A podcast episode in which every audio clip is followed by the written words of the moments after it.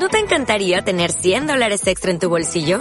Haz que un experto bilingüe de TurboTax declare tus impuestos para el 31 de marzo y obtén 100 dólares de vuelta al instante. Porque no importa cuáles hayan sido tus logros del año pasado, TurboTax hace que cuenten. Obtén 100 dólares de vuelta y tus impuestos con 100% de precisión. Solo con Intuit TurboTax. Debes declarar para el 31 de marzo. Crédito solo aplicable al costo de la presentación federal con TurboTax Full Service. Oferta sujeta a cambios o cancelación en cualquier momento.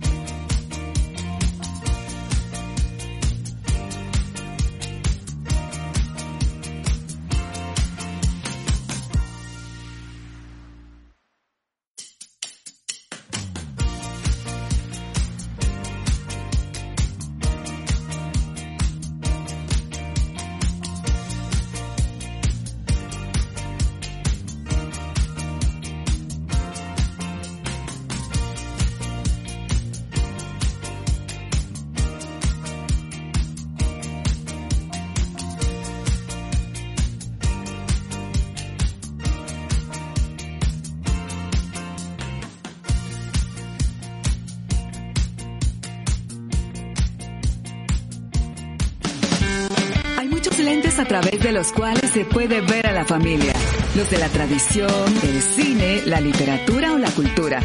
Pero solo a través de los lentes de Dios podemos conocer la verdad acerca de esta institución, que aunque a veces no es como nos la pintan, para nosotros es perfecta. Esto es Con todo por mi familia, a la manera de Jesús. Un tiempo para conocer el estándar de Dios para la familia.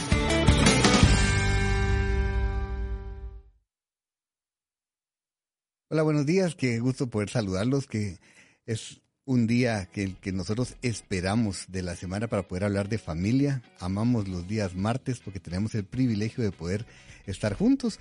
Algunos desde aquí, desde la cabina, pero sabiendo que hay muchos otros, como eh, todas las semanas, que están escuchando el programa. Personas que están ahí esperando para poder crecer igual que nosotros, porque siempre se lo decimos y no va a creer que es solo del diente al labio. Nosotros somos los primeros que crecemos cuando estamos aquí porque al leer el material, al prepararnos, somos los primeros que lo recibimos. Así que eh, hoy estamos aquí con el deseo de poder compartir con ustedes lo que siempre le pedimos al Señor es compartir el corazón de Dios, ¿verdad? A través de este programa. Así que está, si es por primera vez que nos sintoniza, estamos en el programa Con todo por mi familia, a la manera de Jesús, un programa en el que nosotros hablamos mucho eh, acerca de la familia a la manera correcta, que es la manera de Jesús, la manera en la que el Señor nos presenta a través de su palabra. Y eh, nos enfocamos muchas veces en el tema de la paternidad porque creemos que es algo que necesitamos eh, para poder crecer como familia, ¿verdad? Y hoy tenemos una nueva serie, arrancamos una nueva serie. si no escuchó la serie anterior, se lo recomiendo con todo el corazón, porque fue una serie en la que estuvimos hablando acerca de cosmovisión. Y creo que es un buen fundamento para entender mucho de lo que vamos a estar hablando en esta, en esta serie. Esta serie se llama Pornocultura. Dentro de un momento le vamos a explicar por qué le pusimos pornocultura. Y, y, el programa de hoy específicamente se llama El efecto en la familia, o sea, cómo la pornocultura afecta nuestra familia. Y hoy tenemos el privilegio de poder estar aquí compartiendo con una persona de, eh, de quien nosotros hemos aprendido de este tema, quien nos ha enseñado una persona que tiene, el, el Señor ha puesto en su corazón ese deseo de poder hablar y poder llevar libertad a través de, de este tema que es complejo Y para mientras estamos solo aquí, dos en cabina, estamos, estoy yo, Evelyn, mi esposa, eh, probablemente se una con nosotros en un momento, pero quiero darle la bienvenida a Jessie de Fortil y quiero que, mejor que se presente ella, y si hay algo que no dice, lo digo yo, pero Jessie, ¿qué tal está? Qué gusto saludarla. Muchas gracias Ricky, gracias por la invitación, la verdad es que estoy muy contenta de estar nuevamente en el programa, ya tenía rato de no estar por acá en cabina y muy contenta, emocionada por poder compartir de la libertad que Cristo ha traído a nuestras vidas. Y es, de eso se trata, que nosotros podamos entender que, Jesús quiere hacernos libres y muchas veces nosotros comenzamos a, a creer que como estamos, estamos bien, ¿verdad? O sea, es como, no estoy tan mal, eh, no me está yendo tan mal, creo que puedo manejar ciertos asuntos, pero lo rico es entender que Jesús para nosotros no tiene solo una vida en la que nosotros sobrevivamos, sino que tiene para nosotros preparada una vida en abundancia, una vida en libertad, y cuando lo experimentamos, entonces queremos contárselo a todo el mundo, ¿verdad? Definitivamente. El, asunto es que a veces no hemos experimentado, como dice Rick Warren, suficiente dolor. Y hasta que hemos llegado a la profundidad del dolor, decimos, bueno, yo creo que hay algo más y mejor para mí. Y la manera en que lo he estado haciendo no es precisamente la que me está llevando a conseguirlo. Y ahí es donde debemos y podemos tener la oportunidad de abrir la puerta para que Cristo entre y traiga luz a esa habitación tan desordenada que se ha convertido en nuestra vida. Genial. Y vamos eh, a, comenzar esta serie escuchando el highlight que vamos a estar eh, teniendo todas las semanas, porque es un highlight que nos conecta, ¿verdad? Semana a semana con lo que vamos a estar hablando. Así que escúchelo y volvemos en un momento. Lo que están a punto de escuchar es un programa preparado para adultos. De hecho, si hay niños alrededor, lo invitamos a visitar más tarde las diferentes plataformas en donde quedan grabados estos programas. Vivimos en un tiempo en donde la cultura nos marca los estándares de lo que es bueno y lo que es malo. Pero lo peligroso es que su fundamento es muy poco profundo y en muchos casos equivocado. Esto es una realidad en todas las áreas de nuestra vida, pero últimamente lo hemos visto cada vez más enraizado en el tema de la sexualidad humana. Ahora se nos dice que el sexo es algo pasajero y de poco valor, y que lo que hacemos en lo privado no afecta a nadie más. Pero, ¿será esta la verdad en cuanto al tema? Pensemos en esto. ¿Qué nos dice la cultura en cuanto a la pornografía? ¿Quién dicta el estándar de lo que se considera pornográfico? ¿Tiene algo de malo consumir pornografía? La pornografía ha dejado de ser un tema aislado y se ha convertido en uno de los problemas más grandes en nuestra cultura. Ya no es necesario buscar pornografía. La pornografía nos está buscando y acechando constantemente. La pornografía ya no se limita a imágenes sexuales explícitas únicamente, sino que se ha convertido en un fenómeno cultural donde mucho de lo que vemos y escuchamos está infectado por un mal concepto de lo que es la verdadera sexualidad. Muchas veces, el tema del sexo o sexualidad pareciera limitarse a algunas esferas solamente, pero realmente llega al mismo fundamento de quién somos. Es necesario hablar de la identidad sexual y cómo es que una sana identidad proveerá orden y estructura a nuestra vida sexual y a todas las demás áreas. Siempre pensamos que el sexo define la identidad, pero en realidad una sana identidad va a definir nuestra sexualidad. Una identidad sana en Dios va a dar como resultado una sana identidad sexual. Durante esta serie estaremos abordando este tema y estableceremos los estándares bíblicos para poder así tomar decisiones sabias y establecer una cultura de pureza en nuestra vida y en nuestra familia. Bienvenidos a la serie Pornocultura.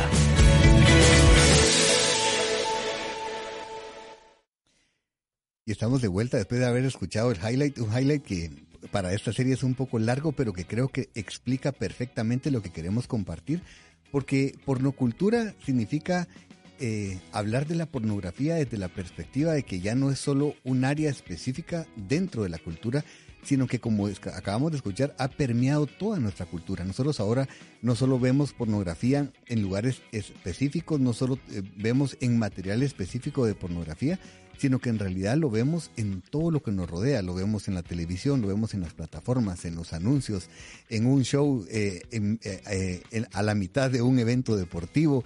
O sea, vemos pornografía en todos lados a través de la música Entonces, por eso es que hoy deseamos hablar eh, y vamos a dar la introducción a esta serie aquí eh, con Jesse, porque es un tema que verdaderamente nos interesa, no porque sea agradable de hablar necesariamente, ¿verdad, Jesse? Porque uno diría, bueno, hablemos de otro tema que es más agradable tal vez, pero queremos hablarlo porque no podemos eh, obviar lo que estamos viviendo y si nosotros queremos vivir una vida abundante, como decíamos al principio, tenemos que entender que esa vida abundante se consigue a través de la libertad en Cristo en todas las áreas de nuestra vida. Y el área de nuestra sexualidad es, es sumamente importante. Es integral, Ricky. Lo que sucede es que pensamos que podemos separarnos como que fuéramos de fragmentarnos, ¿verdad? Podemos decir, Señor, ayúdame, pero con mis finanzas, ayúdame con mi matrimonio. No, no, no, en el área sexual no te preocupes, esa la tengo bien controlada. Yo sé, y, y si estamos en una en, un pecado sexual, porque hay que llamarlo como tal, porque muchas veces solo eh, se ve el, consumo de pornografía como relajamiento, como un desestresante, todo el mundo lo hace, incluyendo la masturbación. Y, queremos ser muy claros en, en, llamar a las cosas por su nombre, que es pecado y que nos privan, nos separan de la vida en abundancia que Cristo ha prometido. La anhelamos, la deseamos, pero tenemos que luchar y pelear por ella también.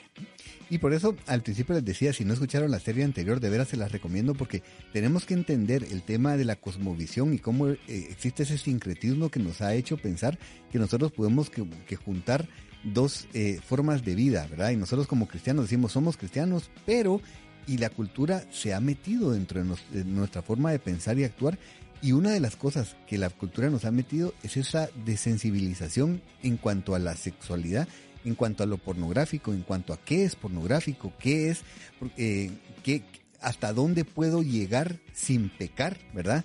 Eh, yo me recuerdo, cada vez que hablo de esto, me recuerdo mucho de una persona que contaba una historia de, de un, un, hermano ahí en la iglesia y decía, es que mira, la primera, la primera mirada es pecado. No, no es, la primera mirada no es pecado. La segunda ya es pecado, decía. Entonces decía yo, por eso en la primera me quedo viendo y no despego los ojos para que no me cuente por pecado. Y muchas veces somos así de técnicos, ¿verdad? Es como, esto no es pecado, esto, esto no es tan malo. Pero en realidad eh, el Señor nos presenta un estándar que va mucho más allá de qué es lo que se considera pecado culturalmente. El Señor siempre dice que es lo que revisa nuestro corazón, ¿verdad? Él pesa en nuestro corazón. Entonces va más allá de lo que, de lo que eh, hacemos tiene que ver con cómo está nuestro corazón, porque a veces, como es desagradable, ¿verdad? Dice, cuando uno tal vez trata de guardar sus ojos y en eso aparece una imagen y uno dice, es que, y uno la vio y uno hasta se siente mal. Ahí, ahí es donde llega a manifestarse la verdadera libertad, Ricky, porque llega uno y es lo, lo que, bueno, a, a, lo largo de, de los programas voy a tener la oportunidad y el privilegio de compartir un poco, pero yo llegué a pedirle al Señor hazme odiar el pecado tanto como lo odias tú, porque uno se deleita en el pecado, o sea, hay que y en el pecado sexual, el sexo Dios lo diseñó para que fuera placentero dentro del matrimonio con nuestro cónyuge. El asunto es que el enemigo lo ha deteriorado de tal manera que nos ha engañado, haciéndonos creer que estamos recibiendo placer visual, físico, lo que sea, pero en realidad quedamos más rotos, más vacíos, más dañados. Y volviendo al punto de, la permeabilidad con la cultura, con la cultura, perdón, es que nos vamos volviendo como tan insensibles que cuando lo vemos no lo, hasta lo celebramos a veces. Y, a mí me impresiona ver cómo hay padres que celebran los bailes eh, de reggaetón y de no sé qué otros términos usan, twerking y no sé qué más, de sus chiquitas de dos, tres años. Mira cómo baila, igual que la fulanita, y que mira ponerle el video de la tal. Y en lugar de decir, Dios mío, que está aprendiendo mi hija, le aplaudimos, eh, la ponemos en una academia para que aprenda más a hacer eso.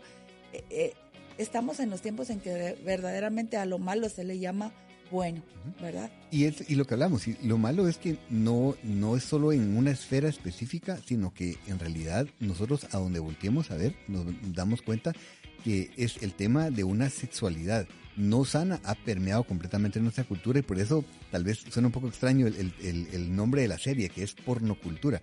¿Y por qué le llamamos pornocultura? Mire, el, diccionario de la Real Academia Española eh, usa una definición y usa esta definición en cuanto al sentido de la cultura popular y dice, eh, es cultura popular es conjunto de las manifestaciones en que se expresa la vida tradicional de un pueblo. fíjese que tristemente si nosotros vemos, o sea, la, la pornografía se ha vuelto parte de esta expresión tradicional del pueblo. Y dentro de un rato, en el siguiente segmento, vamos a estar hablando de algunas estadísticas y se va a dar cuenta que es esto. O sea, tristemente sí es parte de nuestra cultura. Ahora, en Jesús hay esperanza y nosotros debemos hacer la diferencia. O sea, qué rico es que nos, miren a nosotros que seguimos a Jesús y que digan, esta persona no, no fluye con eso, ¿verdad? No es de la que se ríe con los chistes vulgares, no es de la que habla en doble sentido. Qué raro, ¿verdad? Yo me recuerdo que muchas veces eh, nos han tildado incluso así como a uno de hombre si no fluye en eso, hasta así como, a la será que es verdaderamente hombre, ¿verdad? Porque ya es tan cultural que es como si no te, si no lo haces, si no te reís, si no hablas así, es como que no fueras hombre. Y, y es, es algo de lo que queremos hablar y es cómo la cultura nos ha metido esa gran mentira, ¿verdad? Que vivir una vida de santidad es aburrida o que uno no es suficientemente hombre o suficientemente mujer o que uno es aquel santo, entre comillas, ¿verdad? Que lo ponen como algo negativo cuando en realidad la, vida, la Biblia nos presenta la vida en santidad como el ideal y no tiene nada que ver con aburrido. Al contrario, una vida en santidad es una vida que nos da verdadera libertad. Y, y entonces cuando tenemos toda la libertad del mundo, entonces es cuando decimos, ¡ala, qué rico porque ahora puedo escoger! Cuando nosotros no hemos conocido la libertad, creemos que el, el, el pecado es la única forma de vivir y lo podemos hablar nosotros como testimonio, ¿verdad, Jesse? O sea, en cualquier área de nuestra vida, si nosotros hemos vivido una vida de pecado, uno cree que, que, no hay otra manera. Pero cuando uno conoce la libertad, entonces cuando uno ya tiene la verdadera opción de decidir, decir, no, yo no vuelvo a eso, pues, sino que quiero vivir en libertad porque a mí me conviene. Es que esa es la libertad, poder elegir. Porque cuando estamos esclavos del pecado no tenemos opción. Solo volvemos a Él y volvemos a Él como que fuera lo único que conocemos. Y es que en realidad es así. Es lo único que hemos conocido y que tristemente no ha funcionado, sigue sin funcionar. Eh, nos sigue trayendo más dolor, pero si se supone que esto me iba a dar placer, devuélvanme, como decimos en Guatemala, devuélvanme la choca, ¿verdad? devuélvanme la entrada, porque yo no pagué para esto. Me prometieron placer, me prometieron liberarme de estrés, me prometieron liberarme de problemas me compliqué la vida, me compliqué la adolescencia, perdí mis oportunidades, qué sé yo, de un buen matrimonio, por decirlo de alguna manera. Eh, está en riesgo mi matrimonio, mis hijos. O sea, el daño es tan profundo y tan extenso que no lo logramos medir cuando simplemente queremos que nos apaguen el incendio de dolor en el que estamos queriendo, el que queremos ahogar en el consumo de, pornografía, de, cualquier pecado que sea, pero específicamente de lo que estamos hablando. Y, y es creo que es muy importante que lo entendamos, que hay solución, que hay una salida y que hoy queremos presentarla. Vamos a presentar obviamente el problema, pero esto no se trata de exaltar el problema que es serio, es grave, es profundo, pero más grande, más poderoso y, más sublime es nuestro Señor que nos ha sacado de ahí. No lo venimos a decir como palabras que resuenan y son bonitas y son repetitivas. Em, adelantándome, fueron más de 30 años de esclavitud que yo tuve en el pecado sexual.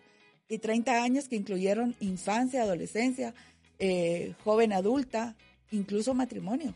Entonces, ver que tu vida está en una línea tan descontrolada y que por más que uno haga, por más decisiones, un hijo me va a sacar de aquí, un matrimonio me va a sacar de aquí, cuando empiece a trabajar ya no voy a hacer tal cosa, cuando cumpla 15, o sea, cada, cada etapa tenía sus propias metas, pero ninguna era suficiente porque solo Cristo va a ser suficiente.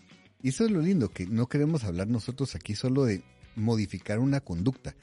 Creo que es a lo que llegamos muchas veces y es como, ya no lo voy a hacer, y en mis fuerzas trato de hacerlo, pero esto va mucho más allá, porque si nosotros hay, hay un principio y es, si yo logro modificar mi conducta, pero no cambia mi corazón, tarde o temprano voy a volver a esa misma conducta.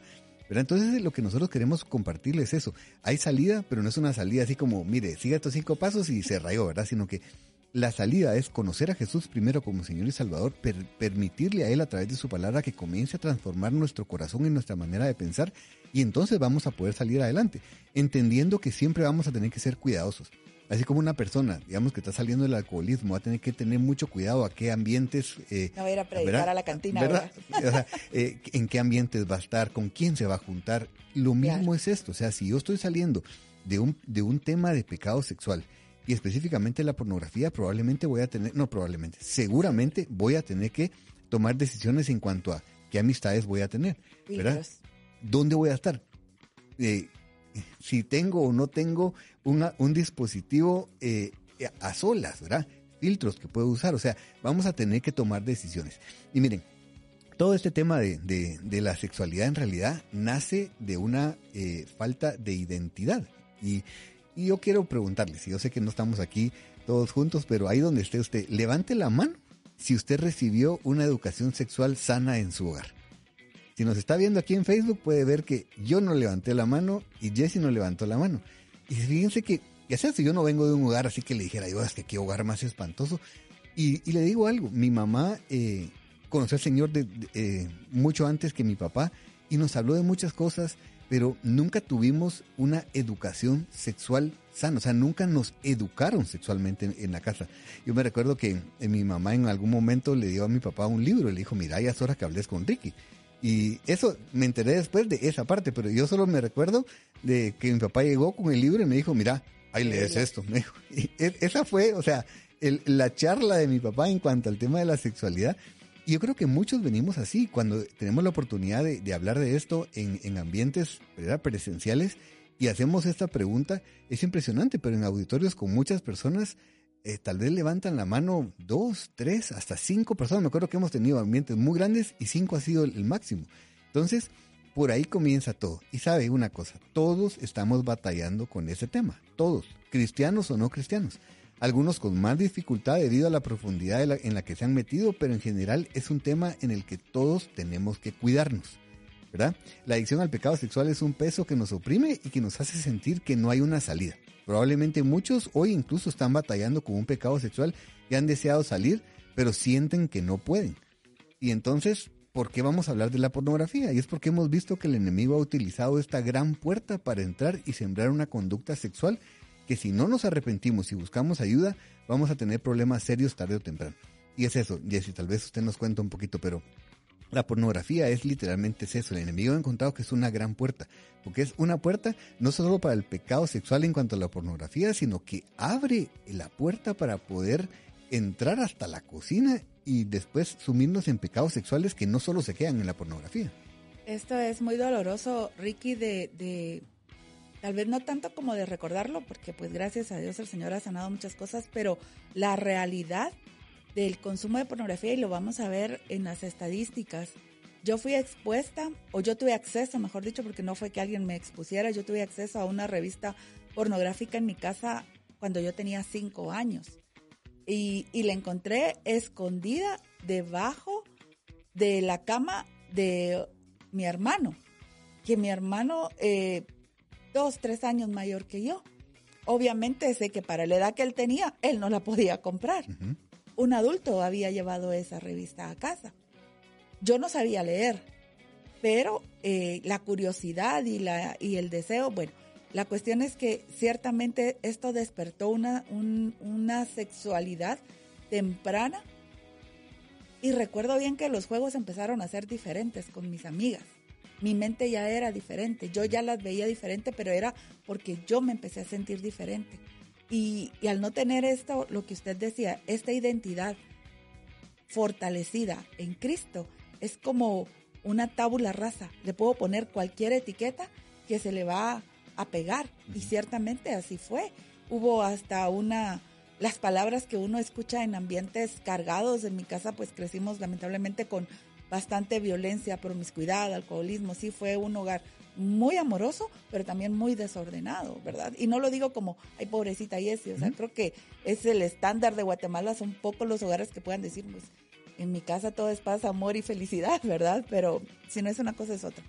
El, el asunto es que al no saber uno, al no tener afirmada su identidad, es bien complejo. A los cinco años yo empiezo a ver pornografía y sin embargo, a los diez años yo recibo a Jesús en mi corazón pero como no ten, y, y, fue como, yo siento que, fue un llamado tan individual, tan personal, porque en mi familia no había nadie cristiano. A mí me llamaba la atención la iglesia que estaba enfrente de mi casa en la esquina y íbamos al mercado con mi mamá y yo le decía, mamá, déjame aquí, pasame a traer de regreso. Y mi mamá me dejaba, gracias a Dios me dejaba, siendo ella muy, muy católica. Y ahí yo conocí al Señor Jesús, pero no había como esa red de apoyo esa familia que me pudiera seguir diciendo, mira, la decisión que tomaste es algo importante. Has pasado a ser parte de la familia de Cristo, ahora tú tal, tal, tal, ¿verdad? Y más bien parranda por aquí, parranda por allá, desórdenes. Entonces, eh, uno empieza a sentirse muy solo, yo empecé a sentirme muy desconectada, confundida, y ahí entendía yo, en, al acudir nuevamente a la pornografía, que ahí tomaba yo el control, ya podía leer, ya estaba consciente y sabía que era malo. Es que eso es porque no decía yo nunca, agarré la revista y le fui a decir a mi mamá, mamá, mira, léeme esto porque yo no sé leer. Yo sabía que era algo malo. Entonces, eso me llama la atención de que no podemos, aunque nadie nos haya dicho, está en nosotros. La divinidad puesta en nosotros de decir el bien y el mal. Y creo que a partir de ahí nosotros tenemos que buscar la manera de encontrar el camino de regreso a la casa del Padre, que dependiendo cuánto nos hayamos alejado, podemos regresar caminando arrastradas o como digo yo, yo soy la oveja perdida porque ya no tenía fuerza ni para regresar, el Señor me fue a traer. Como quiera que sea, el Señor nos sigue anhelando, nos sigue esperando y sigue teniendo planes de bien y de libertad. Como decía usted, Ricky, esto no es un 2-3 para salir esta es una batalla diaria, aún el día de hoy, después de que, gracias a Dios, ya dejé de hacer palitos en la pared, de cuántos días llevaba sin consumir, ya son años, gracias a Dios. Si yo hoy yo no confío en la fuerza de Cristo, mi voluntad no va a ser suficiente para mantenerme en libertad, en pureza y santidad. Y no es que no peque. Hoy en la mañana se me atraviesa alguien ahí en el tráfico y ya le estoy deseando no buenas cosas, pero ya no es ese pecado a donde me voy sin consuelo, a donde me voy porque no conozco a Cristo, ¿verdad? Entonces, yo creo que esa es la verdadera libertad, saber que en lugar de acudir al pecado, puedo acudir a Cristo porque soy hija de Dios, porque soy amada, soy cuidada, soy protegida y Él está al tanto de todo esto. Y esa es la verdadera libertad y entender que nosotros cuando buscamos ayuda en el Señor no es porque nosotros, eh, que eso sea una, una señal de debilidad, necesariamente, sino todo lo contrario. Cuando buscamos ayuda en el Señor es cuando más fuertes somos, porque es cuando nosotros podemos reconocer y decir, yo no puedo solo, porque de la otra manera solo estamos engañados. Entonces cuando creemos que somos fuertes, en realidad sí somos débiles. Pero cuando nosotros reconocemos nuestra debilidad, nos convertimos en fuertes no por, nuestras, por nuestros méritos, sino porque Jesús entra en escena y Él es el fuerte, ¿verdad? En nosotros. Y miren, y queremos dejar claro algo, y es que el consumo de pornografía o la práctica de cualquier otro pecado sexual no está reservado para cierta clase de pecadores, ¿verdad? Porque nosotros muchas veces hacemos esa, esa como clasificación y es como, uy, no, no, es que esto, esto es para cierta clase de personas, ¿verdad? Es que hay gente que peca normal, ¿verdad? Pero es que hay gente que peca y uno le pone el título, ¿verdad? Tampoco se trata de un problema para hombres o jóvenes exclusivamente. Es una tentación que se nos presenta a todos por igual. hoy vamos a ver eh, porque ha cambiado mucho el tema. Antes se hablaba mucho de la pornografía y cuando uno pensaba en, en, consumo de pornografía, uno inmediatamente pensaba en hombres o en jóvenes. Pero las cosas han cambiado enormemente, ¿verdad? Entonces podemos creer que no tenemos un problema de carácter sexual porque no le hace mal a nadie o es algo pequeño o que no necesitamos a nadie o que ya lo hemos intentado pero no hemos podido salir. Bien, eh, es como decía Jesse ahorita, lo lindo es recordar siempre que en Jesús hay esperanza. No existe un pecado mayor que, que un pecado que sea tan grande en el que Jesús no puede intervenir. Jesús puede absolutamente todo, ¿verdad? Todo. Lo que necesitamos nosotros es reconocer que necesitamos ayuda y buscarla en el Señor. Entonces vamos a hablar un poquito, Jesse, para, para terminar este primer segmento, hablando de cuál es la definición de pornografía. Y pornografía básicamente se compone de dos palabras que son vienen del griego. Una es porné, que significaba prostituta en ese momento, y grafeín, que significa escribir acerca de. Y lo interesante es que la pornografía en la antigüedad no contenía imágenes, solo contenía palabras. De la misma manera comenzó en la, en la antesala de lo que estamos viendo hoy día. Fueron novelas eróticas publicadas en la era victoriana en Inglaterra. Entonces no eran ni siquiera, no tenían imágenes, era solo el escuchar algo, un, el, el, tema erótico sexual, lo que hacía que las personas se engancharan. Entonces, por eso es que es interesante que nosotros entendamos que igual, pornografía no solo se va a, a reducir a, a cierta clase, sino que tenemos que tener cuidado con lo que vemos, con lo que escuchamos, con las pláticas que tenemos y todo lo demás. Entonces hay diferentes eh, conceptos de la pornografía y tal vez es bueno definir, o sea, qué es pornografía. Y es bien complicado por esto, porque ¿cómo podemos definir qué es pornografía? ¿Es solo imágenes? Eh, qué tipo de material es, es, es eso, lo que hablamos, o sea, hasta dónde podemos llegar nosotros sin considerar que es pornográfico, es interesante. Yo quisiera comentar tal vez, Ricky, acerca de esto, porque por lo mismo, gracias a Dios, me ha tocado, es, como cuando le dicen a uno, mire, usted tiene laringitis, y uno no puede ni pronunciar la palabra, entonces la va a buscar, de qué se trata, cuáles son los síntomas que hay que tomar. Entonces, de la misma manera me tocó a mí investigar acerca de esto para poder eh, estar más informada, más atenta, y pues eh, hay que conocer al enemigo para derrotarlo, ¿verdad? Y hay un, hay un filósofo chileno, eh, Luis Mujica, al que yo sigo, él habla mucho acerca de la santidad y de la pureza y él daba esta charla donde iba más allá de la definición de pornografía de porné y grafeín, y él llegaba a la palabra de que está en la concordancia Strong, que es sana. Y lo que dice la concordancia Strong dice que es estar muy bien alimentado y por lo tanto desenfrenado. Cometer adulterio por lo general es por la mujer y menos a menudo se llama simple fornicación, lo cual a mí me llamaba la atención, simple fornicación, ¿verdad? Y que rara vez es involuntario, rara vez es involuntario. Ahora, la, la descripción finalmente entonces es, la palabra hebrea nada se refiere a toda forma de sexualidad práctica, gráfica, audible, sugerida, explícita o implícita, que va en contra de la palabra de Dios. Entonces, esto nos deja sin chance de decir esto sí o esto no. Como decía Dante Gebel en una prédica, pero le puedo tocar la pantorrilla, pero la rodilla no. O sea, estás pecando. No hay niveles de pecado. Lo que hay son niveles de consecuencias. Pero el pecado es pecado. Entonces, cuando yo entiendo que si yo estoy viendo, por ejemplo, eh, por lo que usted decía, ¿verdad, Ricky? Yo me he vuelto muy cuidadosa de lo que veo y me gusta ver películas, esa es la verdad, y principalmente me gustan las películas de ciencia ficción. Gracias a Dios esas no tienen mucho contenido, pero aún lo tienen. Si dentro de la película resulta que los dos astronautas tienen relaciones sexuales en el espacio, pero resulta que ella tenía a su esposo en la Tierra y él estaba soltero, eso es pornografía, porque está saliéndose del diseño de Dios, aunque no se haya visto, aunque solo se ve que la escena termina en que se van a la cápsula de dormir y, se, y salen.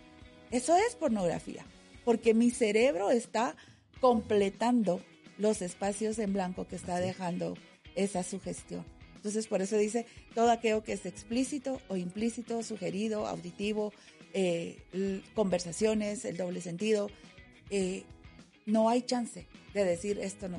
Por eso, nosotros tenemos que buscar la renovación constante de nuestra mente y hacer caso de lo que nos manda Pablo en Filipenses 4.8, todo lo bueno, todo lo puro, todo lo santo, todo lo que es digno de buen nombre, de alabanza, si hay virtud alguna en ello, en eso debemos ocupar nuestra mente. Y, y, lo interesante es que, o sea, debemos cuidarnos y tenemos que ser también muy conscientes que hay ciertas prácticas que podemos hacer que nos van a ayudar, ¿verdad?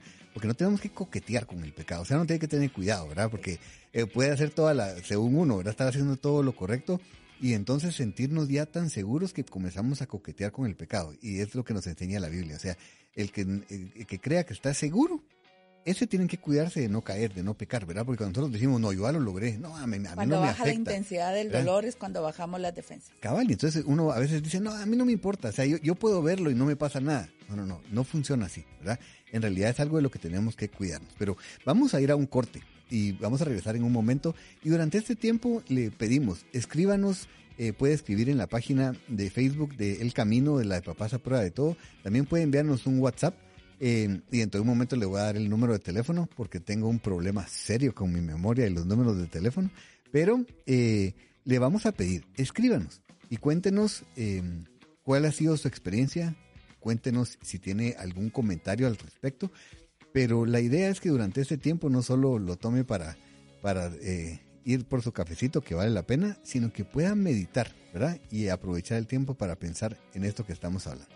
El número de teléfono es 58 95 57 78. Si quieren enviarnos un WhatsApp. Así que nos vamos y regresamos en un momento.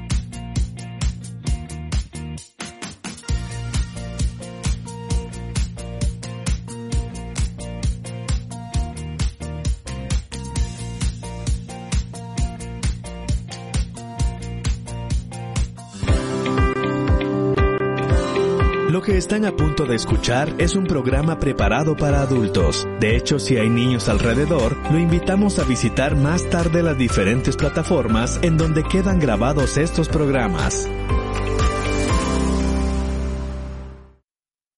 Estamos de vuelta en nuestro programa Con todo por mi familia, la manera de Jesús, hablando de, dentro de esta nueva serie que arrancamos el día de hoy que se llama Porno Cultura y cómo es el, el programa de hoy estamos específicamente enfocados en hablar de cómo eh, esta cultura, ¿verdad? De la pornografía, de, de, una mala eh, identidad en el, en el área sexual puede venir y destruir nuestra familia, o sea, cómo afecta a nuestra familia. Es algo verdaderamente serio de lo que estamos platicando el día de hoy y lo hacemos con el deseo de que nosotros podamos encontrar libertad en el Señor y que de esa manera podamos tener una vida abundante. Nosotros y nuestra familia, porque aquí estamos hablando, sabemos que hay, hay jóvenes escuchando, pero estamos hablando específicamente para los papás, para los mayores. ¿Qué podemos hacer nosotros para, para poder romper con esto en nuestra vida y de esa manera poder traer libertad a través de nosotros a nuestra familia, porque muchas veces lo triste es que somos nosotros los que hemos abierto tal vez la puerta al, pecado sexual y después nos preocupamos cuando vemos a nuestros hijos tal vez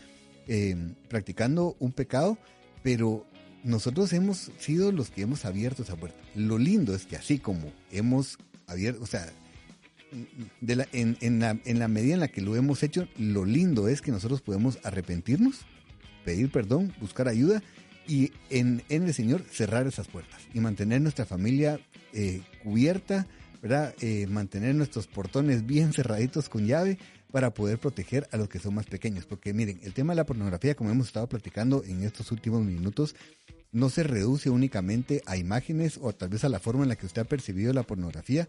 La pornografía está presente en, de muchas maneras y es muy adictiva incluso mucho más que una droga. Yo sé que tal vez usted dice ahorita, ay, qué exageración. No nos vamos a meter a, muchos datos, pero literalmente la ciencia ha demostrado que la pornografía es adictiva y más adictiva que la mayoría de drogas comunes. O sea, ya estoy hablando de heroína, cocaína, marihuana. O es impresionante lo adictiva que es. ¿Por qué? Porque es eso, apela a algo que viene eh, cableado en nuestro interior. El Señor nos hizo, somos seres sexuales y por lo tanto tenemos eh, ciertos deseos pero la pornografía viene y entonces es, es, tan llamativa, ¿verdad? Es sutil. Y como decía Jesse hace un momento, antes de irnos al corte, es eso, o sea, nos explicaba que puede ser algo que estemos viendo explícitamente o hay ciertas cositas que hasta las deja solo implícitas y la mente comienza a llenar esos espacios. Así es de poderoso nuestro cerebro. El, el doctor Jim Byrne siempre nos hace la reflexión de cuál es el órgano sexual más poderoso que tenemos. Y si usted no lo sabe, es el cerebro, ¿verdad? O sea, ¿por qué? Porque usted puede encerrar, nos podemos encerrar nosotros en un cuarto oscuro, sin ningún recurso, sin, sin ventanas incluso, y poder pecar, porque el pecado no está en lo que vemos necesariamente, el pecado está en nuestro corazón. Entonces, lo impresionante es que eh, hay un término Jessy, que nosotros usamos tal vez de manera común y es perversión. Es como, ah, es que qué pervertido, ¿verdad? Es que eso es, es que eso es una perversión. Pero es interesante porque el tema perversión, el, el término perversión en realidad solo es una versión falsa. O sea, Dios en este caso nos dio la versión original en cuanto a la sexualidad. El enemigo lo que hizo es venir a darnos una versión falsa, pervertir esa visión, es, es, eso es perversión, es tomar la versión original y darle un pequeño giro y decirnos, no, no, no, esta es la, esta es la verdadera versión. No, no, ustedes han oído que eso es tal cosa, pero... Se hace exagerado. Exactamente. Y algo que, que antes que darle la palabra a Jessy que nos va a hablar de algo muy interesante es recordar una cosa. El sexo estaba aquí antes que el pecado estuviera aquí. ¿Verdad? Repítalo usted ahí donde esté, ¿verdad? Aunque parezca loquito ahí donde ande. El sexo estaba aquí antes que el pecado estuviera aquí. ¿Y por qué le decimos esto? Porque muchas veces tenemos la idea equivocada que el pecado original es el sexo y que el sexo es algo sucio, que el sexo es pecado en sí, pero el sexo no es pecado. Eso no es, o sea, Dios nos hizo seres sexuales y en él es lindo porque pues, por eso creó a Adán y a Eva, les pidió que se multiplicaran, o sea, el sexo no es pecado, el pecado entró después de la sexualidad. Entonces es interesante pensarlo desde esa perspectiva. Sí, así es, Ricky. Y es que el pecado entró no solo a la sexualidad, entró el pecado también, por ejemplo, a la comunicación, el pecado entró a todas las áreas del ser humano. El asunto es que la sexualidad es tan íntima, es tan vinculante, que, que el enemigo se aprovechó de eso para hacernos sentir sumamente culpables de disfrutar correctamente el regalo que Dios nos ha dado. Entonces, por eso las personas eh, que están esclavizadas en el pecado sexual muchas veces sienten que ya no van a poder salir de ahí porque ya no hay esperanza, no hay como, por ejemplo, una jovencita que tomó la mala decisión de empezar a tener relaciones con su novio, ¿cómo, cómo me, me vuelvo a, a la pureza que tenía antes? Recuerdo la historia justamente del pastor Jim Burns, de esta chica a la que bulleaban tanto, ¿no es cierto? Que le decían que sos una santurrona, que sos aquí, que sos allá. Hasta que un día se cansó y le dijo, en cualquier momento yo puedo ser como cualquiera de ustedes, pero ustedes no pueden volver a ser como yo.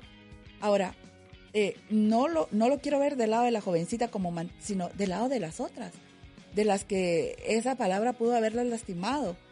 A esas personas nosotras, eh, porque ahí en ese grupo estuve yo, decir, sí, sí puedo y quiero regresar, ¿verdad? Y para continuar con, con estas descripciones del daño que, que, produce la pornografía, quisiera leer parte de, de, este libro, Cableados para Intimidad, dos, dos extractos principales. El primero dice que la pornografía toma la sexualidad humana fuera del contexto natural que Dios creó entre, la, entre un hombre y una mujer y la convierte en un producto de compra y venta.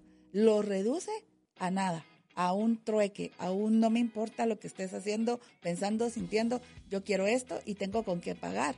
Y no, pero es que mire, yo no estoy, yo solo estoy teniendo relaciones con mi novio, con mi novia, pues, o, o con alguien que estoy saliendo, qué sé yo, cuál sea el, el escenario que usted quiera poner como relación. Si no está dentro del contexto de matrimonio, es pecado. Si está ofendiendo la imagen de Dios en la otra persona, es pecado si no tiene la bendición de Dios, es pecado. Otra parte que, me llamaba mucho a mí la atención de este libro, que a mí me, me impactó muchísimo, es que compara el consumo de pornografía con nuestro proceso de alimentación. Nosotros comemos para nutrirnos y el cuerpo toma los nutrientes que necesita para fortalecerse, adquiere energía y naturalmente el cuerpo desecha lo que no necesita. Pero cuando consumimos pornografía, estamos consumiendo un veneno que no necesitamos y que el cuerpo no sabe cómo desechar. Y entonces literalmente nos estamos quedando con un veneno sexual en nuestra vida que va a empezar a podrirnos de adentro hacia afuera. Eso significa que todas nuestras relaciones se van a ver afectadas por ese veneno. Y por eso es que es importante que nosotros eh, reconozcamos que sí es un problema y que se llama pecado, porque es algo que vamos a hablar más adelante, pero tenemos que ponerle el nombre correcto y es que es un pecado y lo que significa pecar es no solo es como hacer algo, porque en la Biblia nos presenta eh, que nosotros podemos pecar por hacer, o sea, por acción o por omisión.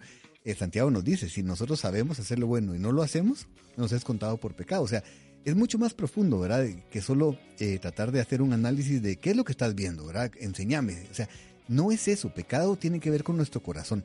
Entonces, pero sí tenemos que entender que la pornografía no solo es un pecado, sino que como tal es dañino. Ya no sé si usted lo ha pensado, pero en realidad Dios desea que nosotros tengamos una vida abundante, una vida saludable, una vida eh, eh, en la que nos estemos completos en Él. ¿Por qué? porque eso es lo mejor para nosotros. Mire, algo que a mí me impresionó y me ha ayudado a, caminar tal vez, me ha ayudado mucho a tratar de caminar en santidad es entender que a Dios no le pasa nada cuando yo peco. Por supuesto le duele su corazón tal vez, ¿verdad? Porque, porque eh, o sea, nadie quiere que su hijo eh, haga algo incorrecto. Lastimamos su corazón cuando no lo obedecemos, pero a Dios nadie lo mueve de su trono. Él sigue sentado ahí, Él es Dios, Él es todopoderoso, Él sigue siendo Dios. Pero cuando pecamos, nosotros somos los que nos lastimamos. Entonces Dios lo que nos dice es, no lo hagas. ¿Por qué? Porque yo sé que es lo mejor para ti. No lo hagas porque yo sé que es lo que va a suceder. Entonces el pecado de la pornografía sí es un tema serio y que, como ya dijimos, abre además de todo la puerta para muchos otros pecados sexuales. Entonces queremos leerles algunas estadísticas. Y nuestro deseo al leer estas estadísticas no es asustar, sino que lo que queremos es crear conciencia que la pornografía sí es un problema, que aunque usted crea que no que no está siendo afectado por la pornografía si está consumiendo, o usted cree que en su familia eso nunca va a pasar, o que en su entorno eso nunca va a pasar, o que en la iglesia donde usted se congrega nunca va a pasar. O sea, es eso, o no para que o no está pasando, es, es solo para que usted sepa que estadísticamente sí está pasando y por lo tanto hay que hacer algo al respecto. No es para decir, ay, bueno, pues como todos lo hacen, ¿verdad? No. Lo importante es que digamos, sí hay un problema y vamos a hacer algo al respecto. Y miren, les vamos a leer algunas estadísticas que por lo menos para nosotros eh, son impactantes. Y es, una de cada tres mujeres menores de 25 años buscan pornografía por lo menos una vez al mes. Esto es en las mujeres. En los hombres es el 90%. 68% de los hombres que asisten a una congregación ven pornografía regularmente. 56% de divorcios en Estados Unidos involucran a uno de los dos cónyuges con un interés obsesivo en sitios pornográficos. Si quiere leer usted las siguientes, Jess.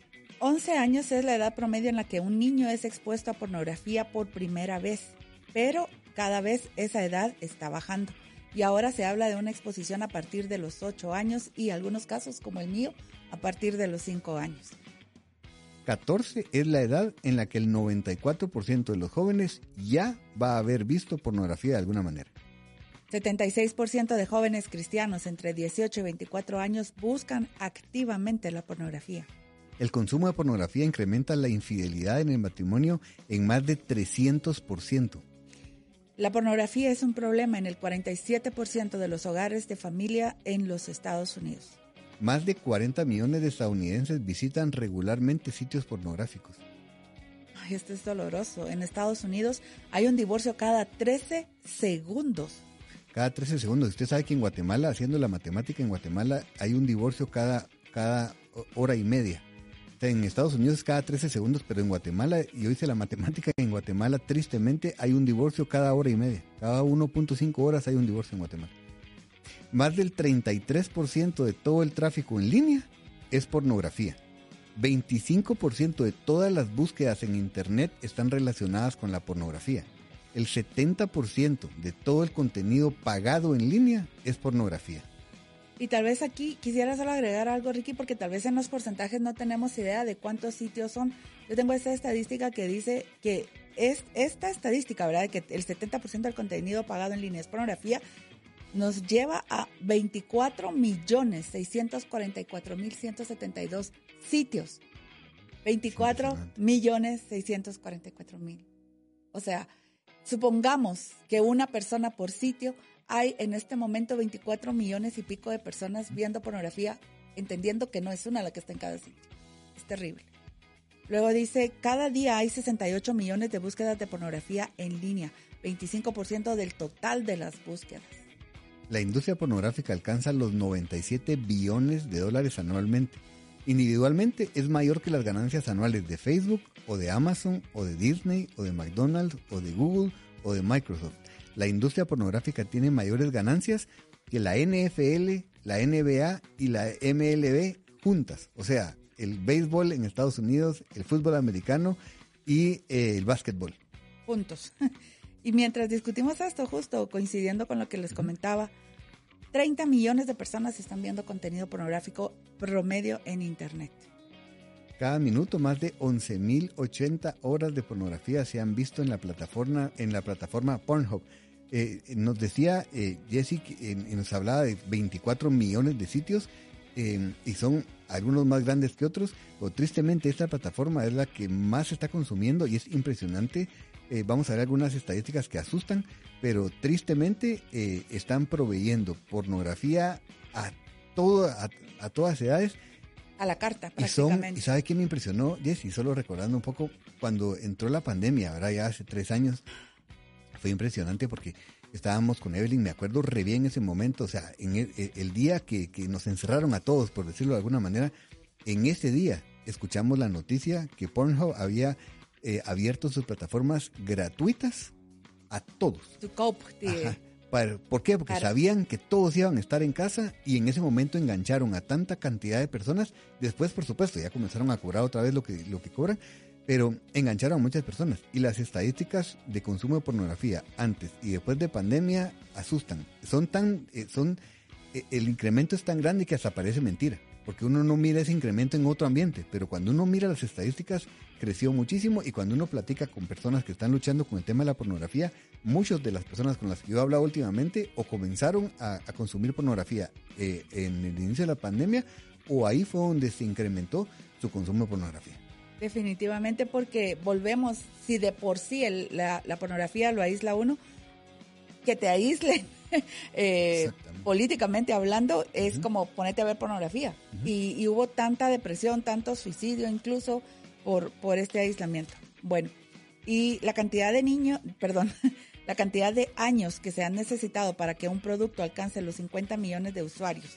O sea, para que los aviones llegaron a alcanzar 50 millones de usuarios fue 68 años. Para que los carros llegaran a alcanzar los 50 millones de usuarios, 62. Los teléfonos 50, la televisión 22, que fue mucho más rápido, mayormente aceptado. Computadoras 14, Internet 7. Facebook 3 años. En 3 años Facebook alcanzó los 50 millones de usuarios.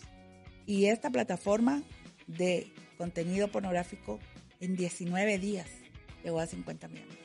Es que es impresionante cuando uno lo pone en contexto, ¿verdad? O sea, mm, estamos hablando que todos los demás se tardaron muchos años. Esto necesitó 19 días para alcanzar 50 millones de usuarios. Así es el consumo en el tema de la pornografía. Y por eso es que le decíamos, estas estadísticas no son para que usted vaya ahorita, ¿verdad? Y se deprima y diga, ay, qué cosa más horrible, cómo está el mundo. No, esto es para que entendamos la magnitud del pecado al que nos estamos enfrentando, ¿verdad? Porque no es, eh, no es algo sencillo, no es, yo he escuchado tristemente papás que es como, no, mi hijo consume, pero es normal, ¿verdad? Está en la edad, Todos lo hacen. ya se le va a pasar, cabal, todos lo hacen, ¿verdad? Incluso papás que le han, que son los que han eh, expuesto a sus hijos al tema de la pornografía, a veces queriendo, Jesse, y a veces no. Su caso que usted nos, nos, nos compartía fue algo que usted encontró que nadie se lo, se lo dio, pero tristemente estaba en el lugar, en el lugar equivocado. Y muchas veces es lo que sucede, personas que, porque miren, hemos conocido papás e incluso abuelos que tristemente por tener material de carácter pornográfico, aunque no sea de un sitio pornográfico, pero imágenes que son pornográficas y por tenerlas en sus dispositivos móviles, hijos o nietos se han metido a sus dispositivos y han encontrado pornografía y así es como ha iniciado ese consumo de, pornografía. Y volvemos nuevamente a qué tanto es tanto, porque yo he visto padres que para entretener a los chicos porque están en una cola del banco, que porque están ocupados, que porque están, qué sé yo, va pues te doy el teléfono. Y lamentablemente yo, yo no tengo, pero sí he visto eh, la plataforma esta TikTok donde sé que hay muchas personas eh, que se ponen a hacer bailes sensuales y las chiquitas lo están repitiendo. El asunto no es tanto lo del baile, sino el, el, que ellas están acostumbrando a ver ese tipo de movimientos, eh, cada vez menos ropa, que cuando les sale el pop-up de, de, lo pornográfico, no lo distinguen, no saben discernir ni discriminar una cosa de la otra. Y como dice usted, nosotros como padres estamos provocando que nuestros hijos caigan en esta, en esta misma adicción. Y, digo adicción porque mientras más llora el niño, más teléfono le damos en lugar de darle más atención. Y ahí es donde quizás vamos a hacer el llamado a los padres, como decía usted, esto no es ni para que terminemos asustados, llorando o somatándonos el pecho y culpabilizándonos, sino tomar cartas en el asunto, eh, hacernos responsables de lo que hemos hecho y dejado de hacer, buscar ayuda. Sé que no es fácil acudir a alguien, pero empecemos por arrepentirnos, reconocer que lo que estamos haciendo nos está llevando a un declive moral, no solo dentro de nuestra casa, sino se está reflejando en la sociedad. Porque definitivamente todo lo que vemos en la sociedad empezó en, en una cabeza y se ha ido esparciendo como, como coronavirus, ¿verdad? Como un virus que ha ido contaminando todos los ambientes. Entonces, tenemos que impermeabilizar nuestra casa. Pero para poder impermeabilizar, primero tenemos que limpiar.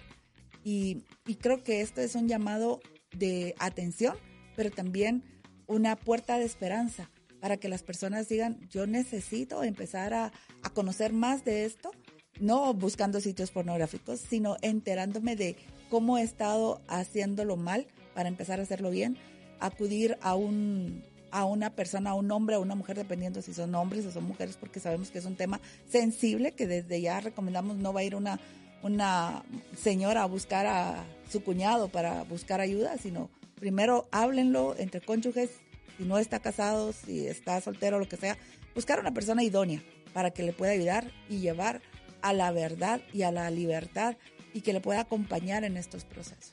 Así es, es buscar ayuda, y reconocer que no, que no podemos hacerlo solos y, y buscar el, el, acompañamiento. Primero es eso, o sea, reconocer que es un pecado, pedirle perdón al Señor, arrepentirnos, pedirle perdón.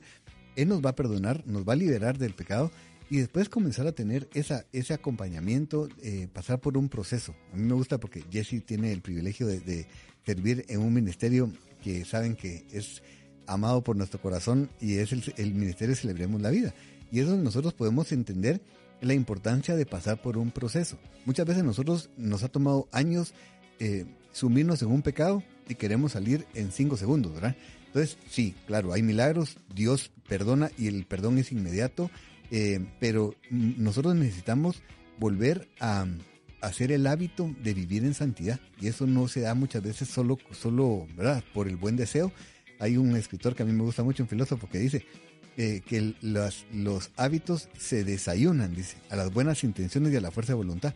Porque nosotros siempre decimos, nos que de aquí en adelante ya no más, pero el hábito eh, tiene mucho más poder que nuestra fuerza de voluntad o nuestras buenas intenciones. Entonces necesitamos generar un nuevo hábito.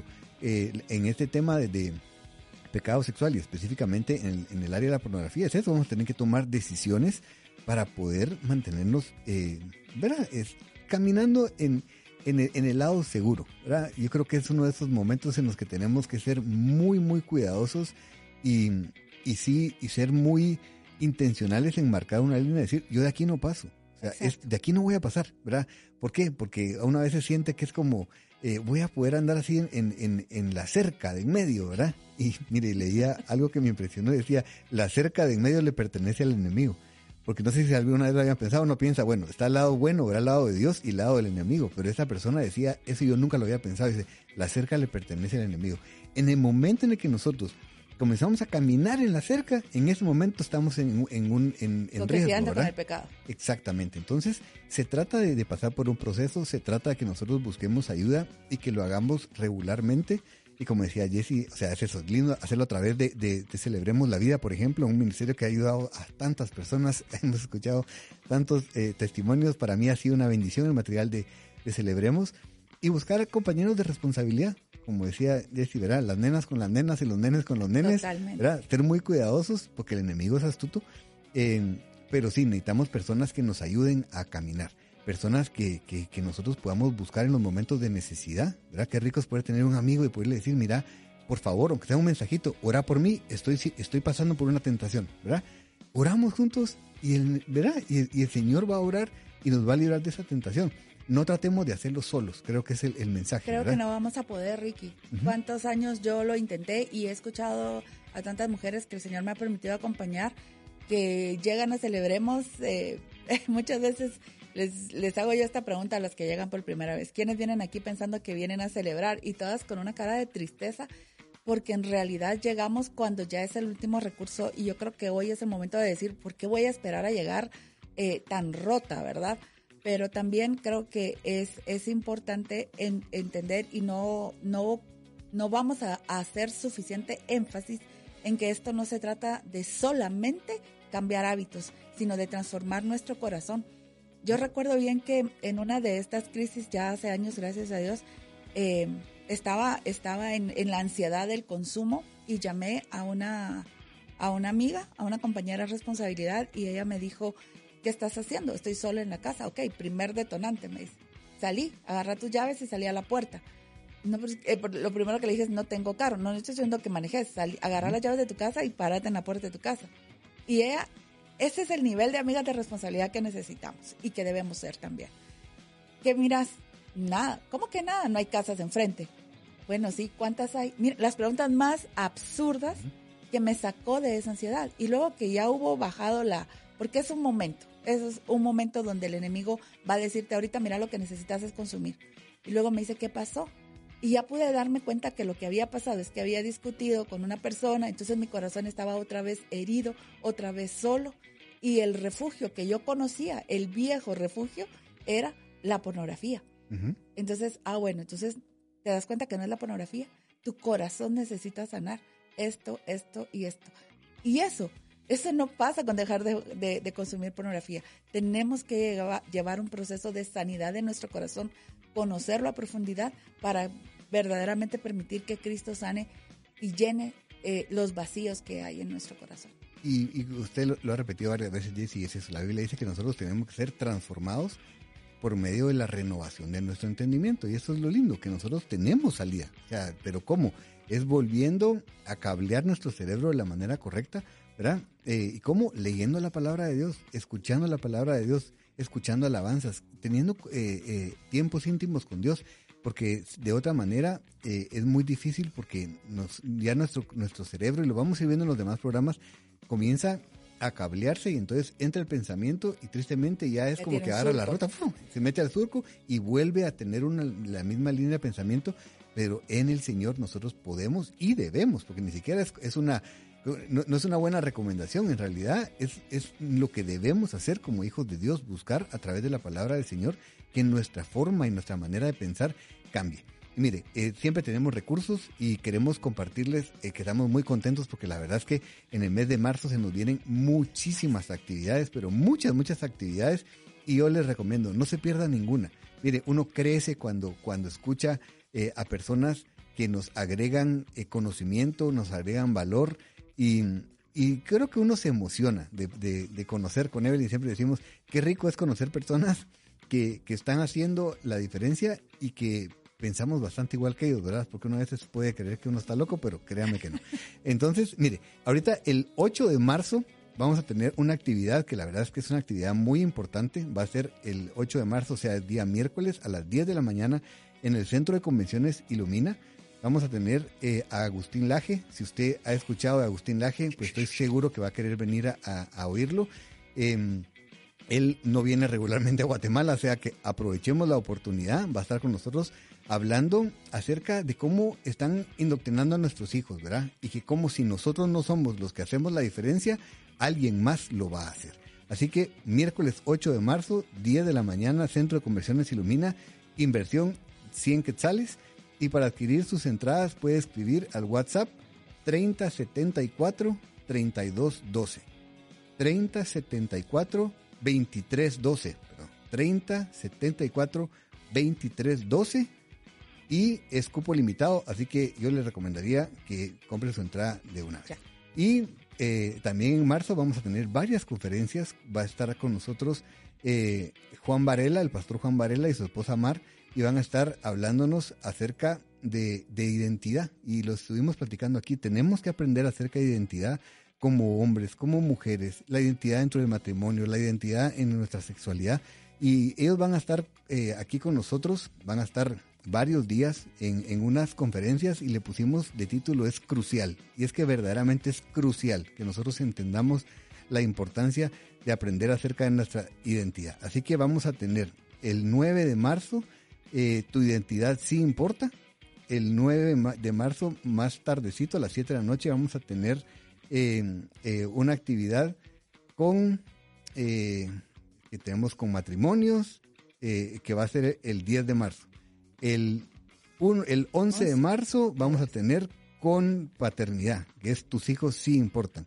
Y vamos a tener varias actividades, así que por favor busque página de Papás a Prueba de Todo en Ministerios de Familia y aquí en la página de la radio vamos a tener ahí toda la información. Pero comuníquese con nosotros y no se pierda la oportunidad de crecer porque vamos a estar aquí juntos aprendiendo y creciendo. Así que nos vamos a un corte y regresamos en un minuto.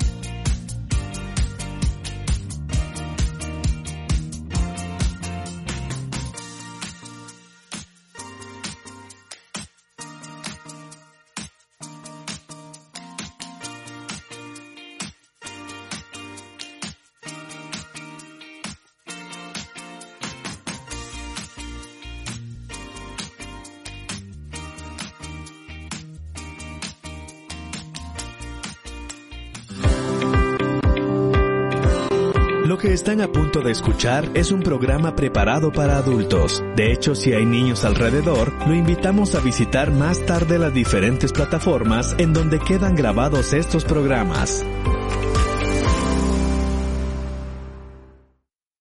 Estamos de vuelta en, el- nuestro programa con todo por mi familia a la manera de Jesús en este eh, en este tema que como platicábamos al principio no es uno de los temas más agradables tal vez de hablar a menos que entendamos y por eso lo estamos haciendo de la libertad que puede venir si nosotros reconocemos que tenemos eh, que estamos pecando en el área sexual específicamente en el área de la pornografía y nos arrepentimos pedimos perdón y buscamos ayuda.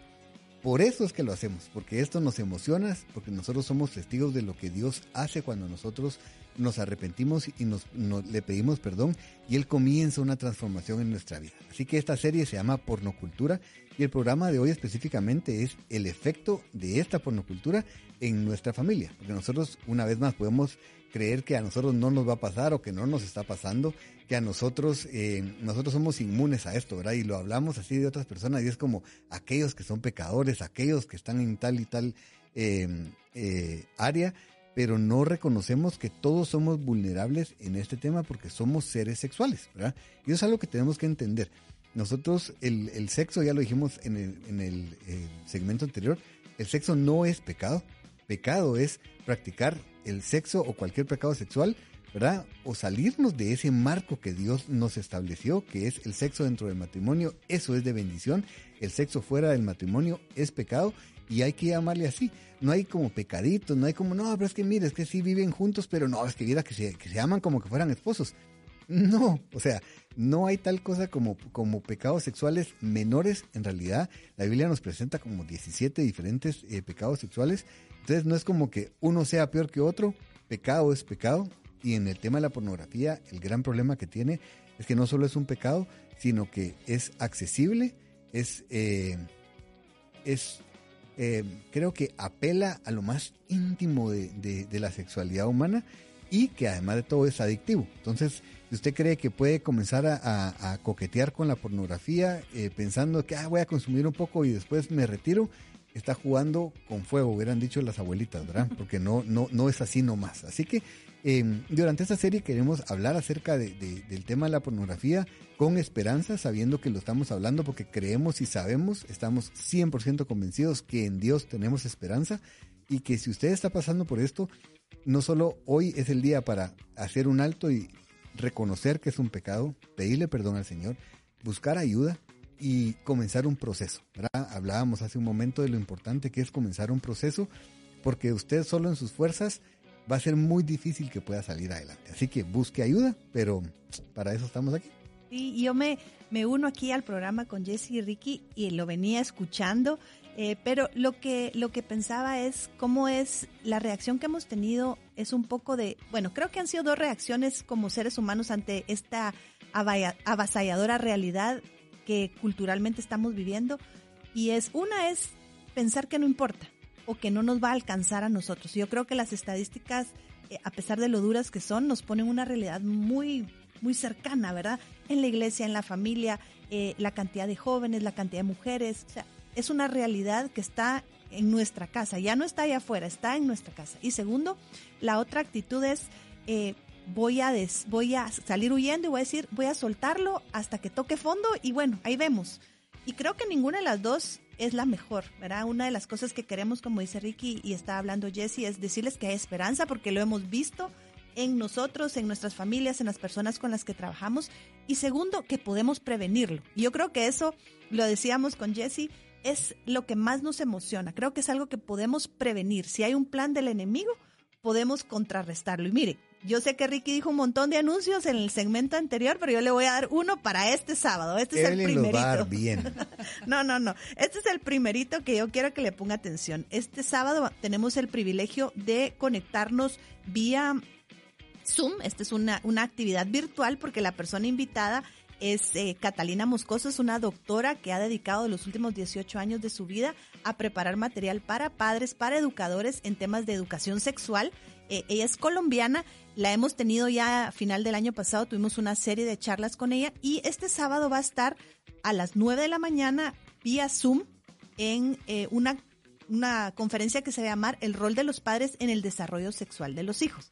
¿verdad? Y esta es una invitación para cualquier persona que esté cercana a un jovencito, a un niño que quiera prepararse, tenga hijos o no. Idealmente papás, para los papás si no es opcional, esto es un, un deber el escuchar. Entonces puede buscar la información, está en nuestras plataformas de Papás a Todo, en Instagram, en Facebook, o puede escribir al 4837-9900 y aquí le podemos dar más información. Entonces, este es el primer, esta es la primera capacitación que vamos a tener y la idea es eso. Podemos prevenir. Alguien en el, en el Facebook ponía ¿Cómo los equipamos? Pues esta es una de las maneras. Primero tenemos que saber nosotros cómo reaccionar y entonces podemos trasladarles esa información, ¿verdad? Es más preventivo. Quisiéramos hacerlo más preventivo. Quisiéramos hacerlo súper más preventivo y esto me recuerda eh, lo que en la actualidad anda hablando nuestro querido Agustín Laje, ¿verdad? ¿Cómo hago para que esto no alcance a mis hijos? Pues tomando la idea del COVID, ¿verdad? Vacunemos a nuestros hijos dándoles nosotros la dosis correcta de información para que cuando el mundo les traiga toda esa avalancha de virus y de contaminación, ellos puedan discriminar y discernir. Ah, esto es de lo que mi mamá me habló. Me recuerdo cuando mi papá me invitó aquel día a tomar café y me habló de esto. Nosotros tenemos que romper esa, esa barrera que se ha levantado por tantos años en que los papás no pueden hablar de esto con los hijos o que lo que les presentaban y lo comentábamos hace un momento. Yo tengo un recuerdo tan triste en mi corazón de un vecino eh, de la misma edad que yo, yo tenía 16, 17 años y, y recuerdo que no vivía él con sus papás, el papá se lo llevó y lo fue a dejar. El chico venía con una cara, pero terrible. Y, y la mamá muy, no sé, llegó con mi mamá a contarle, ah, es que ya su papá lo llevó por primera vez a los prostíbulos. O sea, eso era la presentación de la sexualidad a los, a los hijos. Y no podemos seguir siendo nosotros responsables, o más bien dicho, irresponsables y cómplices de la perversión que está gobernando este mundo, sino que tenemos que ser luz nosotros y formar buenos hijos cristianos que tal vez no van a ser eh, perfectos, pero van a saber tomar decisiones, van a equivocarse como nosotros nos estamos equivocando, pero van a poder tomar mejores decisiones. No espantarnos, yo tengo una frase, digo, oigan lo que oigan, no pongan ojos de sapo. sí. Oigamos lo que oigamos de verdad y qué tal, y cómo te sentís con eso, y qué pensás, y, dónde lo encontraste, y, y qué, se, o sea, aunque por dentro estemos que queremos ir a tirarnos al suelo a llorar, delante de nuestros hijos tenemos que presentarnos lo más enteros y confiados en el Padre y para eso debemos estar realmente confiados en el Padre, porque si no, ¿de dónde va a salir esa confianza? Totalmente. Y tenemos eh, algunos mensajes, pero quiero leer este mensaje específicamente y, nos escribe aquí una persona, dice, lamentablemente desde muy niña hasta mis 15 años me enamoraba de mis amiguitas, siendo yo niña. Sufrí mucho por eso y nunca me atreví a decirlo a mis padres. Mi consejo es que los padres hablen del tema de sexualidad con sus hijos bendiciones. Y de eso se trata, que nosotros tengamos, eh, primero, entendamos la responsabilidad que tenemos de ser nosotros quienes presentemos eh, la verdad en cuanto a la identidad y la, y la sexualidad de nuestros hijos. Eh, Jesse ahorita contaba este ejemplo, ¿verdad? De, este papá que creyendo que estaba haciendo hombre a su hijo lo llevó a los prostíbulos. Miren, la ignorancia no nos exime de la responsabilidad. pero Yo sé que muchos de nosotros venimos con un, tal vez con un concepto equivocado en cuanto a la sexualidad y a la identidad, pero eso no nos exime la responsabilidad. Ojalá fuera así como, ay, sí, pero como lo hice sin querer, ¿verdad? Entonces, uy, no daña a mis hice con buena intención. Miren, no, tristemente, las decisiones que tomamos y cómo le presentamos a nuestros hijos la sexualidad va a, dar, a dar eh, frutos. O sea, eso queda sembrado en el corazón. Miren, las palabras de un padre, de una madre, quedan sembradas en el corazón de un hijo. Así que seamos responsables, preparémonos para poder hablar con ellos y hagámoslo, platiquémoslo Miren, aquí específicamente con el tema de la pornografía, es lo que les digo, no, no crean que eh, en mi casa no va a pasar, ¿verdad? Eh, o porque yo soy cristiano no va a pasar. Miren, la tentación está para los cristianos, para los no cristianos, la tentación está ahí. Y como dijimos, y si usted vuelve a escuchar el highlight se va a dar cuenta, es la pornografía nos está buscando. O sea, ya no es tanto que nosotros busquemos la pornografía, la pornografía, el enemigo a través de la pornografía nos está buscando todo el tiempo y por lo tanto sí tenemos que hablar de esto. Y va a tener eh, sorpresas, pero lo bueno es que aunque sea difícil, van a ser sorpresas para poder llevar salud a su familia. Primero, o sea, es usted y segundo, platique con sus hijos, platique con su familia, pregúntele si han tenido contacto con la pornografía, qué ha sucedido y va a ver las conversaciones que van a tener.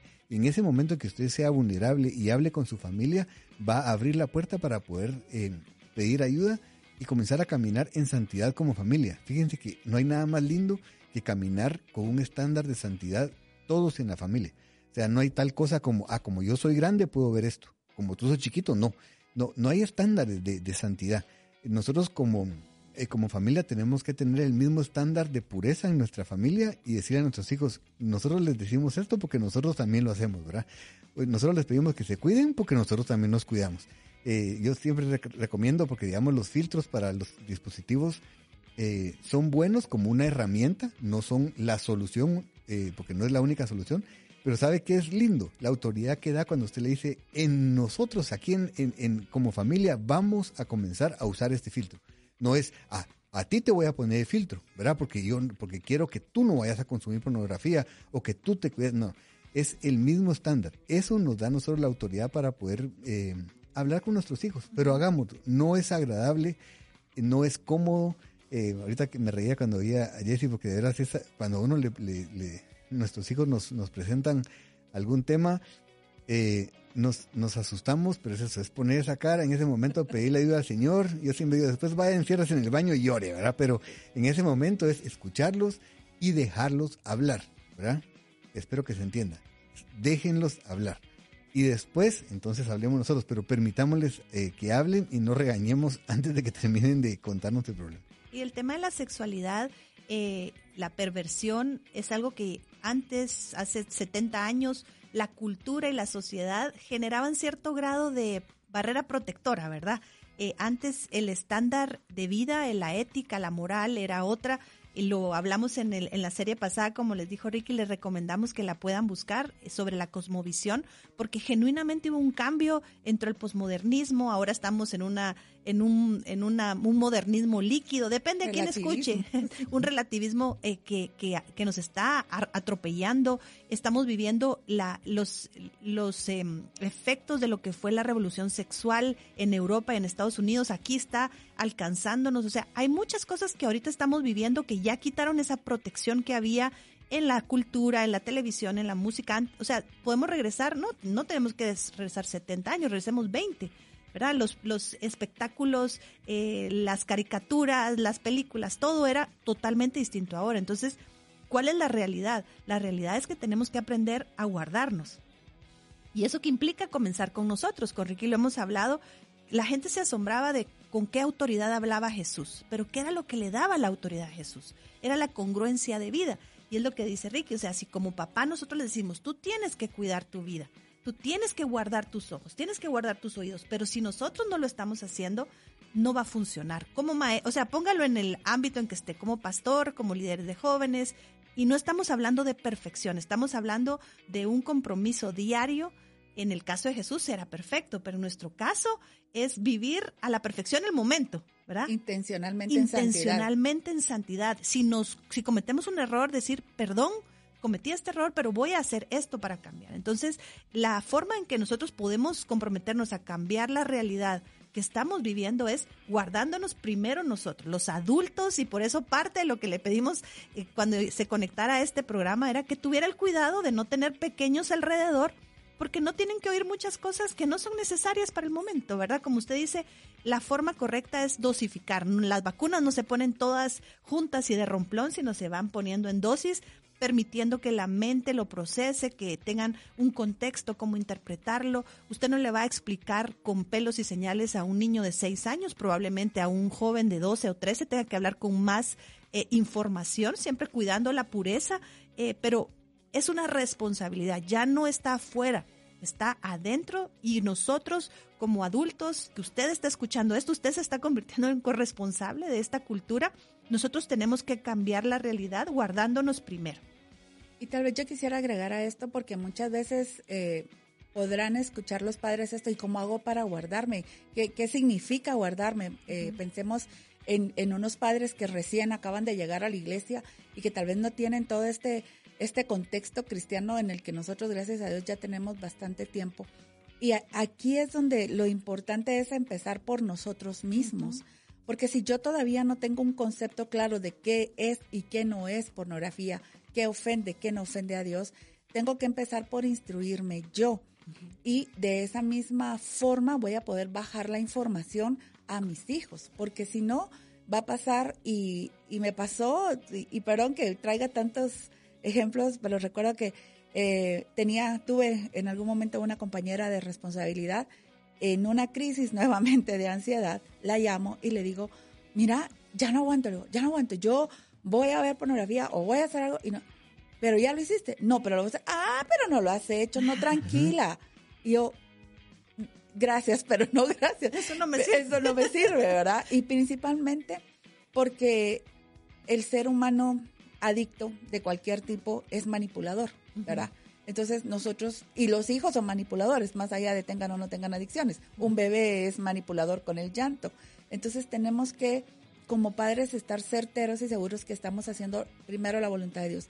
Y si usted nos está escuchando y no ha recibido a Jesús en su corazón y todavía está pensando que la pornografía no le afecta, la invitación es para que le dé una oportunidad al Señor de mostrarle la verdad. Porque lo que sucede cuando Cristo no ha llegado a nuestro corazón es que vemos las cosas veladas, las vemos justamente a través de los filtros de la cultura y de la sociedad que nos dicen, esto no es malo. Si mira, hasta un premio le dieron por hacer eso, pues lo están dando, eh, nominando para esto, para lo otro, ¿verdad? Y, y no es esa la vida ni que queremos ni que Dios diseñó para nosotros.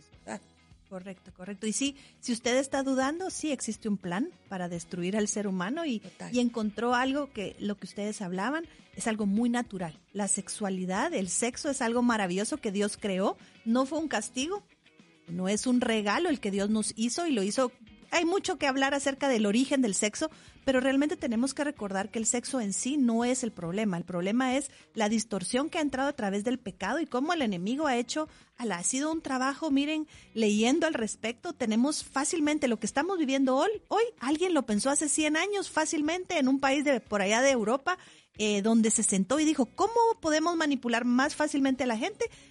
haciéndolos adictos al sexo.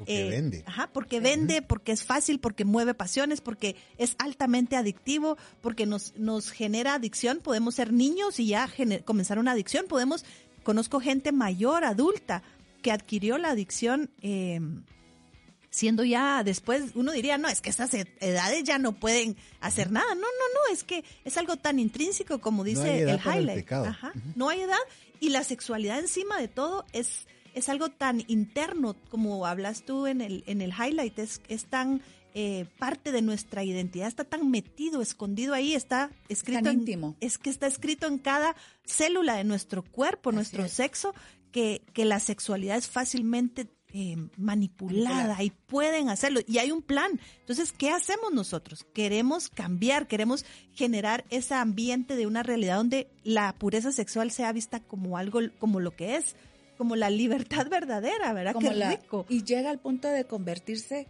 en una adoración. Y, y yo creo que eso es como que eh, el deseo máximo dentro del matrimonio, que la sexualidad se convierta en una adoración al Señor. Ay, Jessy, ¿usted de qué está hablando? O sea, yo lo que... No, pero es que llega a ese nivel cuando uno llega a comprender que todo nuestro ser integral obedece o desea obedecer al Señor, ¿verdad? Y tal vez solo para, para continuar con lo, con lo de la exposición, creo que es importante que, estemos conscientes y pendientes mientras aprendemos, mientras como padres nos vamos instruyendo de qué seguimos permitiendo que nuestros hijos vean, ¿verdad? Entonces, empezar a, lanzar eh, miradas a lo que están viendo, empezar a sentarnos con ellos a ver, y no que porque hayan muñequitos, el año pasado creo que fue, que yo me quedé con espantadísima y dije, yo ya no tengo chicos en preescolar, pero haber visto un pistas de blue con un desfile eh, LGBT, LGBT y todo lo, y, la, y aquella canción terrible donde decía sí venimos por tus hijos cantada principalmente por personas acusadas de abuso sexual infantil. Entonces no les estamos contando una película de terror pero sí es de terror. Si no queremos asustarlos ese no es el fin. Exacto Las películas de terror generalmente terminan con que el monstruo, el whatever, siempre se vuelve a levantar y el mal continúa. Pero aquí el final es que verdaderamente hay esperanza, hay libertad y hay una victoria que ya está escrita. Y ahí debemos apuntar. Y es eso, hay esperanza. Miren, queremos afirmar que sí es posible y con la ayuda de Dios nuestra familia puede vivir una vida de pureza sexual. Y Hebreos 12.1 dice, por lo tanto, ya que estamos rodeados por una enorme multitud de testigos, de la vida de fe, quitémonos todo peso que nos impide correr, especialmente el pecado que tan fácilmente nos hace tropezar, y corramos con perseverancia la carrera que Dios nos ha puesto por delante. Y es lindo cómo nos lo presenta aquí Hebreos, porque es eso, no es de un día para otro, no es, eh, Ay, este, no, con perseverancia significa regularmente, ser constante en nuestra caminata, en nuestra carrera con el Señor y poder adorarlo con todo lo que hacemos. Jesse hablaba, es, un poco extraño cuando uno piensa así como, ah, ¿cómo puedo adorar a Dios? Y, meter el tema de la sexualidad de alguna manera es como, uy, no, es como eso no va con Dios. Pero sabe una cosa, cada vez que usted decide guardarse, cada vez que decide eh, guardar sus ojos, está adorando a Dios. Cada vez que usted decide tomar la decisión correcta ese día, está adorando a Dios. Nuestra vida debe ser una vida de constante adoración a Dios y por eso que le invitamos a no solo pensar en la pornografía como, bueno, ahora cómo hago para dejar la pornografía. El tema es cómo hago para poder vivir una vida en santidad, cómo hago para poder limpiar mi corazón, mi mente y comenzar a vivir de una manera pura para poder agradar al Señor. Y es impresionante, pero se nos ha ido el tiempo del día de hoy y vamos a tener que terminar este programa. Pero durante estas semanas vamos a estar hablando acerca de, de esta serie de pornocultura y, vamos a estar conversando de, eh, dentro de esto, de otros aspectos que creo van a traer eh, mucha esperanza a, nuestras vidas. Así que hoy de verdad le agradecemos muchísimo, Jesse, por haber estado con nosotros. Gracias, porque siempre, siempre nos, nos agrega valor y conocimiento. Y, nos vamos, nos despedimos el día de hoy. No se olvide la, de la actividad del sábado, por favor, creo que es una de esas cosas que están a nuestro alcance. Vayamos, seamos, es eso, seamos intencionalidad, nosotros siempre hablamos de esto desde la perspectiva de vaya usted adelante. O sea, no espere a tener que lidiar con un tema, por ejemplo, de pecado sexual. No, esta es la oportunidad de sábado. Usted tiene la oportunidad de aprender y crecer en cómo, como papás, podemos y debemos transmitir una sexualidad sana a nuestros hijos. Hagámoslo y vamos a evitarles pasar por cosas que nosotros no queremos que ellos tengan que pasar. Así que nos despedimos como todas las semanas diciéndole con todo por mi familia a, la, manera, de Jesús. Esperamos que el contenido de nuestra edición de hoy haya traído una perspectiva fresca del valor que tiene la familia para Dios. Esto fue Con todo por mi familia a la manera de Jesús. Porque nuestra familia no es la ideal, pero es perfecta.